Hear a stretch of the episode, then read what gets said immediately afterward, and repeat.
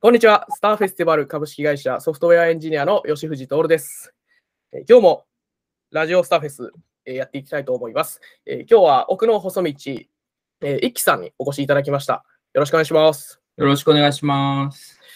えー、一輝さん、簡単に自己紹介をお願いします。はい、えー、高橋一輝と申します。えー社内だと、まあ、ツイッターもそうなんですけど、一輝たんと呼ばれております。で、えっと、岡山県からフルリモートで働いていて、えっと、ま、おととしの3月に入社したので、今でだいたい2年弱ぐらい、えー在籍していることになります。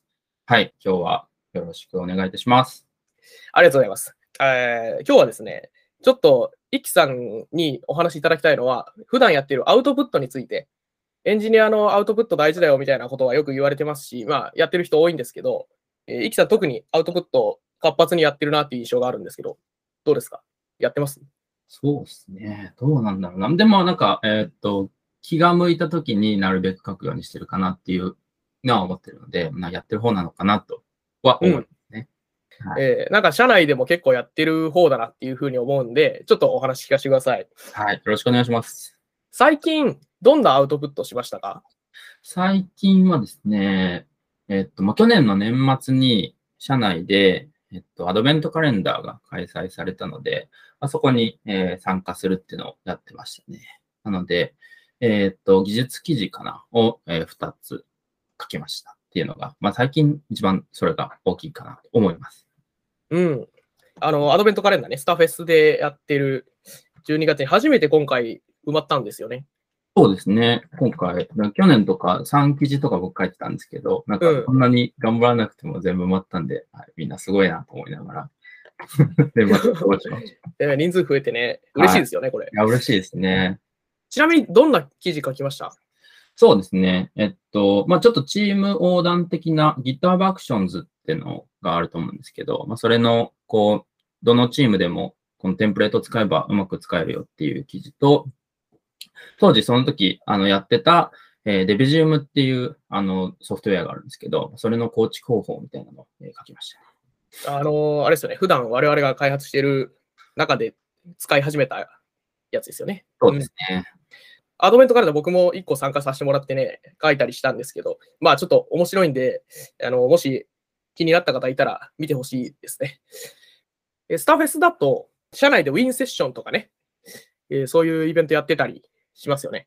はい、そうです。あの、チームでやったことを、その他のチーム外のメンバーにあの発表して、えー褒めようみたいなイベントですけどね、こういう機会もあります。そうですね。うんあの、年末に採用イベントとかもあったんですけど、うんはい、あの、まあ、社内でやっているプロダクトの開発について、あの、外部のエンジニアの人に採用目的であの話すっていうイベントなんですけど、まあ、そこでも、はい、お話しさせてもらう機会もあって、まあ、そこで10分ぐらい喋ったりみたいなのも、去年のアウトプットとしてありましたね。ちなみにその採用イベントってどんな話しました？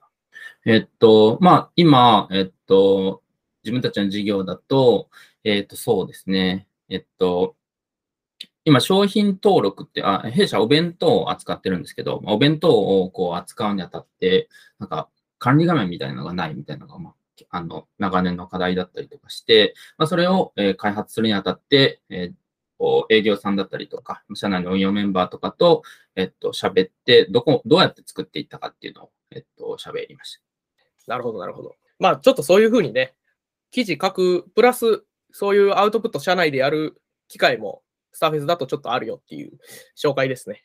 そうですね。はいえーじゃあちょっと、アウトプットの中身について聞いていきたいんですけど、はいその、イキさん、じゃあアウトプットしていく理由って、どういうところがあります？そうですね。割と、えっと、スターフェスの中とかでも全然アウトプットするように心がけてるんですけど、なんか、普通に仕事のところだと、やっぱ、自分はリモートっていうのがあるんですよね。で、やっぱ普段こう、リモートで働いてるからこそ、なんか、今こういうのやってんだよね、みたいなのをちゃんと発信しとかないと、なんか、こう、チームで働いてる意味がなくなっちゃうというか、なんか全然こうチームとのつながりがないままに、えー仕事をするみたいな感じになってしまうので、やはりこう、チームの、なんですかね、つながりを形成するみたいな意味で、まあアウトプットをしようかなっていうふうには思っておりますね。なんかそういうのって、なんか、例えば、普段の Slack 上での発言だったり、文法ですかあれ。文法チャンネルはいはい。ああいうチャンネルでの発信とか、まあ、発言もアウトプットみたいなのに含まれるんですかね？そうですね。僕はそれもアウトプット、絵文字もアウトプットだと思ってるんで、なので、絵文字から、テキストから、ドキュメントから全部アウトプットだなっていうふうに思ってますね。結構その自分が何してるよっていうのを知らせたりとか、まあ、外向け、社外向けだと、そのこういう仕事してますとかね、自己紹介にもなったりしますもんね。そうですね。はい。なんかコミュニケーションのその方法としてそうですね。いいですよね。はい。やってる人とやってない人だったら確かに、なんか情報量が、事前の情報量が違いますもんね。そうですね。なので、はい。そういうのは意識してやろうかなっていうふうに思ってますね。なんかやってよかったなっていうことはありますか？あの、やっぱスタフェスに入るときって、本当に誰も知らないみたいな状態からのあの入社だったんで、なんかなかなかこう人間関係形成していくの難しいかなみたいなのあったんですけど、アウトプットしてるから、なんか自分のことをより早く知ってもらえるみたいな、なんかその知ってもらうスピード感みたいなのが高まったなみたいなのを思って、そういうのがあるので、えっと、アウトプットしてると、あそこの人間形成の悩みが少なかったなっていうのがありますね。そうですよね。それ、あの入社した時僕も見てましたけど、えーそのおかげで、一輝さんのことを知るまでのスピードがすごい速かったなって僕も思いますね。はいはいはい。そうですよね。なんか喋ってるみたいにテキスト書いてますよね、みたいなの言われたことあるんで、そういう意味でも、はい。なんか伝わりやすいのかなって感じはしますね。うん。なんか、今話したそういう内容すらもなんか、この間ブログでアウトプットしましたね。ああ、そうあですねの。去年、一昨年かな。うん年とかで、はい、書いたと思います。えーいいと思います。はい。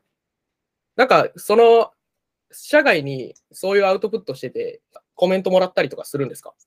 コメントはですね、うん、まあなんか近しい人からいただけるかなみたいな感じではありますかね。あとはツイッターのいいねとか、なんかそれぐらいの、こう、リアクションをいただけるぐらいかなーって感じですね。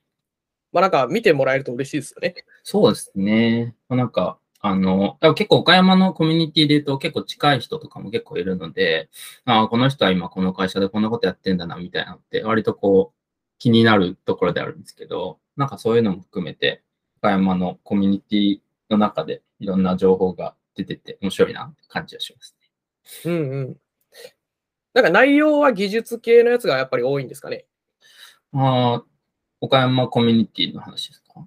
あ、あの、イキさんの自身のアウトプッそうですトで言うと。ね。なんか技術系のところをやって、ああの技術系のし、えーアウトプットして自分の中で定着させるみたいなこともありますし、なんかやっぱ、あの最近立場的にテック PM みたいな、あの、こともやったりとかするので、テック PM ってなんだみたいな、なんかちょっと、なんですかね、エモい記事っていうんですか。なんかそういったものを書いて、こうなんか自分の言語化を助けるみたいなのも、はい、やったりしますね。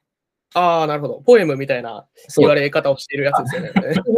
はいはいはい。いわゆるね。はい。えーまあ、言語化を助けるみたいなのは結構その書くことによって得られるもんですよね。そうですね。はい。そこも、あの、アウトプットする理由の一つではあるかなと思いますね。自分の中でキャッシュ作っとくみたいな感じですけど。うん。はい、なんかか書こうとすると、驚くほど理解してなかったりしますよね、自分そうですね。書けねえってやっぱなるので、はい。そその時は多分、きっと同じこと聞かれても喋れないと思うんで、喋れるようになるべく早めにキャッシュ作るみたいな意味で、まあそういうエモーショナルというか、えっと、ポエム的なのはそういう目的で作ったりします。なるほど。例えば僕はそういうことをその言語化しなきゃなと思って、その自分のジャーナル、メモとかに、日記とかはいはい。に手元でね、書いてたりはするんですけど、なかなかこう、外にそれ出すって、あの、思えないんですよね。恥ずかしくて。はいはい。すごい、やっぱ乗り越えてるんですか？一輝さん。そうですね。あただ、やっぱその、ポエム記事書くときは結構やっぱ時間かかりますね。そのボタンを押すのもそうですけど、まあ、なんかどう、どうやったら公開できるんだろうみたいなのが、やっぱ難しくて、結構かかる。1週間、2週間ぐらいかけて 書いてたりするんで、はい。結構かかりがちです。そう。なんか、その仕事上の、まあ、さっきの、えっ、と、タッチ、ロールに関する、まあ、言語化ですとか、あとなんか、いろんな人やってますけど、新年の目標とか、あの振り返りとかね、まあ、そういう節目節目でのアウトプットとか、まあ、そんなんも結構自分の中のものを整理できていいですよね、言語が。そうですね。はい。まあ、節目のやつとか、まあ、僕結構あの、1年経過しましたとか、2年経過しましたとか、そういう記事とか、まあ、なんか年末明けましたとか、なんかそういう記事書くんですけど、やっぱそういうのも、そっちは逆にし頭の整理ですよね。なんかそういう目的で書いてるかもと思います。文法チャンネルっていう、なんか今やってることをつぶやくみたいなのに関係するかもしれないですけど、例えばその、仕様をプルリクエストの仕様というか、まあ、開発した内容をあそこにまとめたりとか、はいはい。あとドキュメントを作るとか、まあちょっとだんだんハードル上がっていきますけど、ディスクリプション書く、ドキュメント書く、で、技術のまあ簡単なメモ書くとか、はいはい。そういうのも結構アウトプットみたいなのに近いのかなって僕思ったんですよ。はいはいはい。そうっすよね。なんか整理しなきゃいけないじゃないですか、自分の中で。うんうんうん。うん。なんかああいうのも、その、やり始めると実は何も揃ってなかったりね、しますよね、結構。そうですね。わかります。なので、割とそこら辺は、なんか、done is better than perfect みたいな気持ちで、なんかやってたり、まあ、ないよりある方がいいかみたいな。なんか、いいもの書こうとしすぎると、どんどんアウトプットのスピード遅くなっちゃうと思うんで、そこはなんか、スラックにメモって、スラックのリンクを貼るでもいいし、なんかもう、どんどんどんどんアウトプットのこうハードルを下げるみたいな感じで、こう、考えたりはしますね。じゃあちょっとそんなアウトプット上級者の、まあ上級者って 言われたくないかもしれないですけど、上級者のね、えー、イキさんにちょっとコツを知りたいなと、教えていただきたいなと思います。なんかアウトプットするときの、まず、えーじゃあどうしようかな。えーまあなんかモチベーション？まあモチベーションさっき言ったか、あのー大きな目的とは別に、そのなんか、あの、普段こう生活してて、なんかアウトプットしなきゃなとか、最近してないなみたいなあるわけじゃないですか。そうですねで。そんな時どういうふうにこの自分を奮い立たせているのかっていう、あーありますか？そうですね。やっぱでも、その、アウトプットしなきゃなで時間を過ぎていくことは割と僕にもあるんですよね。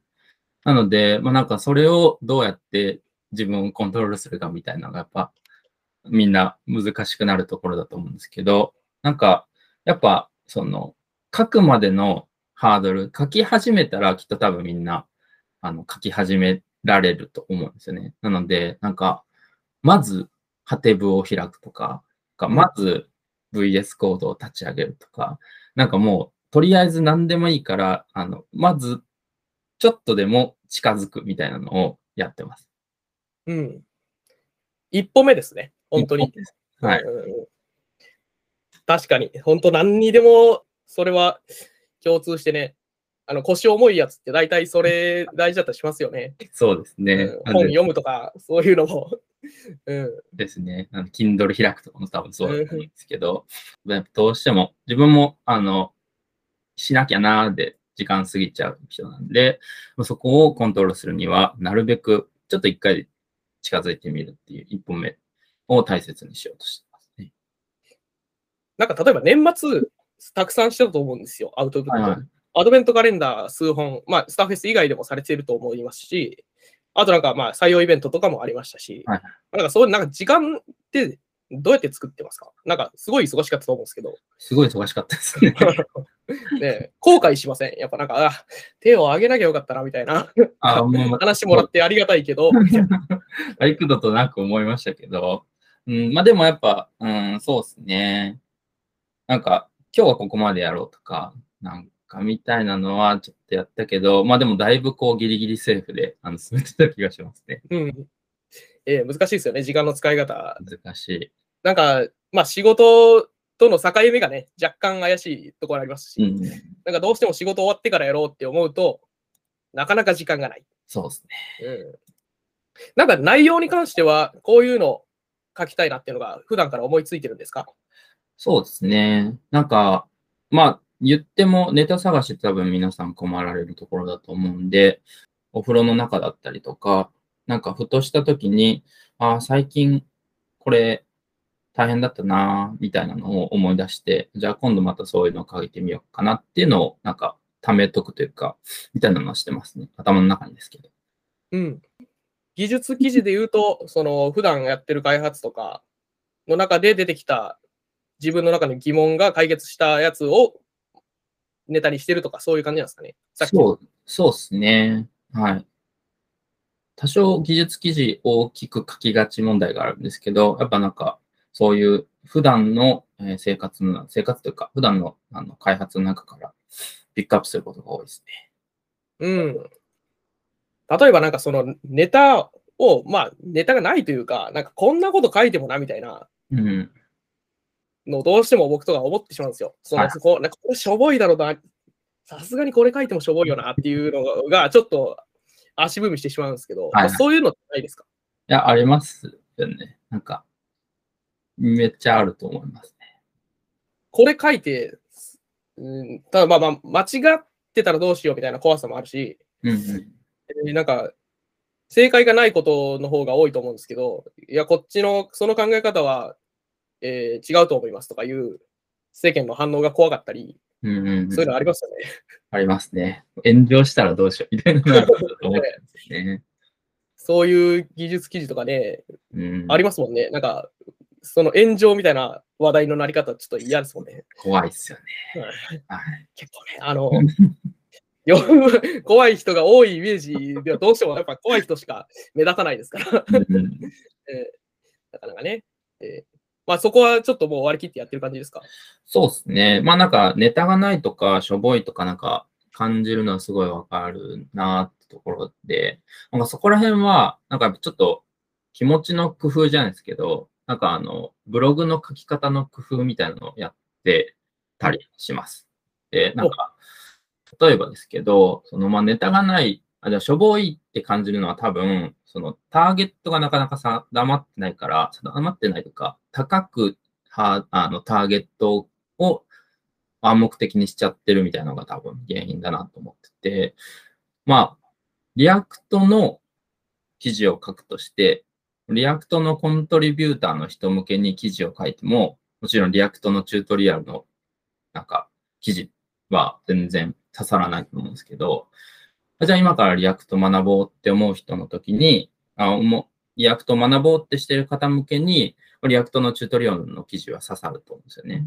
うん。だからなんかやっぱターゲット、どんな人に読んでほしいかみたいなのを考えながら書いたりしますね、ブログ。なるほど。それって、なうんんか最初にこう、こういう人に呼んでほしいみたいなことは言うか言わないかに関わらず、その、誰かを想定して書いてるみたいな、そんな感じですか？そうですね。なので、あの、割とアドベントカレンダーは多少なんか、社内向けに書いたりとか、なんかもうちょっと、あの、弊社を志してくれそうな人に書こうみたいなのをあらかじめ決めた上で書くとかやってたんで、そんな感じです。あ、なるほど。まあ、それだとあれですね。その、一個なんか、ポンとネタ思いついたときに、その書き始めやすいかもしれないですね。うん、どこまで書けばいいかっていうのが割と、あと書かないこととかも多分明確にできると思うんで、うんなんかそういうのをやりながら書いてますね。なるほど。勉強になりますね、これ。ありがとうございます。えー例えば文章力がないとか、うん。まあ、登壇するとかだったらはなあの話す方ですけど、トークとかね。まあ、そういうその表現の、えーが苦手だって人もいると思うんですけど、うんうん、そこは得意ですか？結構。僕もそれはすごい苦手ですね。ああ、そうなんですね。はい。なんかどうやってそこのところを乗り越えてます？なんかやっぱ、あの、公式ドキュメントを貼るみたいなのも一つのテクニックだと思うんですけど、まあ、公式に書いてあるから、そこを、まあ、読んでくださいっていうのを付け加えながら、まあ、とりあえず自分でも書いてみるって感じですかね。なので、なんかこういうふうなことが書いてありました。公式に詳しくはこちら、みたいな感じにぼかしたりとか、みたいなことをしながら、はい。なんか練習してる感じです。なるほど。まあ、でも、あれですね。やっぱ、な数こなしていくと、アウトプット慣れていくもんですかね。やっぱ。そうだな、まあなんか、結局、量みたいな 感じにうんなっちゃうかなとは思うんですけど、まあなんかそこら辺もなんか多少のテクニックとかで多分カバーはしていけるんだろうなとは思ってて、多分なんか、最初から1000文字書こうみたいなことやり出すと難しいと思うんで、なんか、こう、よく言われますけど、アウトラインだけ先に決めて、で、アウトラインごとに書いていくとか、うん。アウトラインをももうちょっと細分化して、細分化したアウトラインごとに書いていくみたいなことすると、多分1000文字書けないけど、140文字は書けると思うんですよ。ツイッター書けるから。うん。とかを10回繰り返せば一つの記事とかになるので、まあそういったなんか工夫とかすると、あの、なんだろう、文章を書き、書くの苦手だけど、そういったなんか小さい文字ならできるとか、まあそういった積み重ねで記事を書くみたいなことはしやすいんじゃないかなっていうふうに思いますね。なるほど。いや、これ結構そのアウトプット苦手な人に聞いてもらったら、ちょっと参考になるところ大きいと思いますね。うん。苦手だったんで、やっぱ、そういうのでやらないと続かないなっていうので、苦手だったんですね、もともと。そうですね、どうしようみたいな感じだったんで、はい。なんかそういうのをテクニックじゃないですけど、学びながらここまでしたみたいな感じですね。いや、すごいですね。いや、ちょっともうちょっともうちょっと勉強させてほしいんですけど、えー最後に、ま今後こういうアウトプットしていきたいとか、なんか目標あったりします？そうですね。なんか、まあ、スタフェスに来て、設計論みたいな、やっぱずっとこの2年ぐらいかん、なんか学びながら来てるんですけど、うんあそこをもうちょっとアウトプットしたいんですよね。喋れないんですよ、多分今、設計論みたいなところって。うん。なので、言語化の助けのためにもうちょっとその辺ができるようになるといいなっていうのが、まあ今年、来年までかけての目標ですかね。なるほどね。普段、あれですよね。その、まあ、仕事してて一番、というか、まあ、一番時間使ったり頭使ったりしてるところが、実はそういうところだったりしますよね。そうですね。なんかコンテキストどこまで共有するかみたいなね。アウトプット、社外向けだったら特に難難しいですよね。そうですね。なので、こう一般化するのすごい難しいと思うんですけど、うんまあ、なんかそこをもう少しできるようになりたいなってのを思いながら、まあ、とりあえず2年経ったんで、どうにかしなきゃってのを、まあ、今年もきっと思いながら過ごすんだろうなと思います。えーちょっと今後のアウトプットにまたあの期待したいと思います。イキさんの。まあ、あの僕も頑張りますが、ありがとうございます。みんなでやっていきましょう。やっていきましょう。今後ともお願いします。はい、今日は、えー、イキさんに来ていただきました。ありがとうございました。ありがとうございました。ラジオスターフェス、今日はこの辺で失礼します。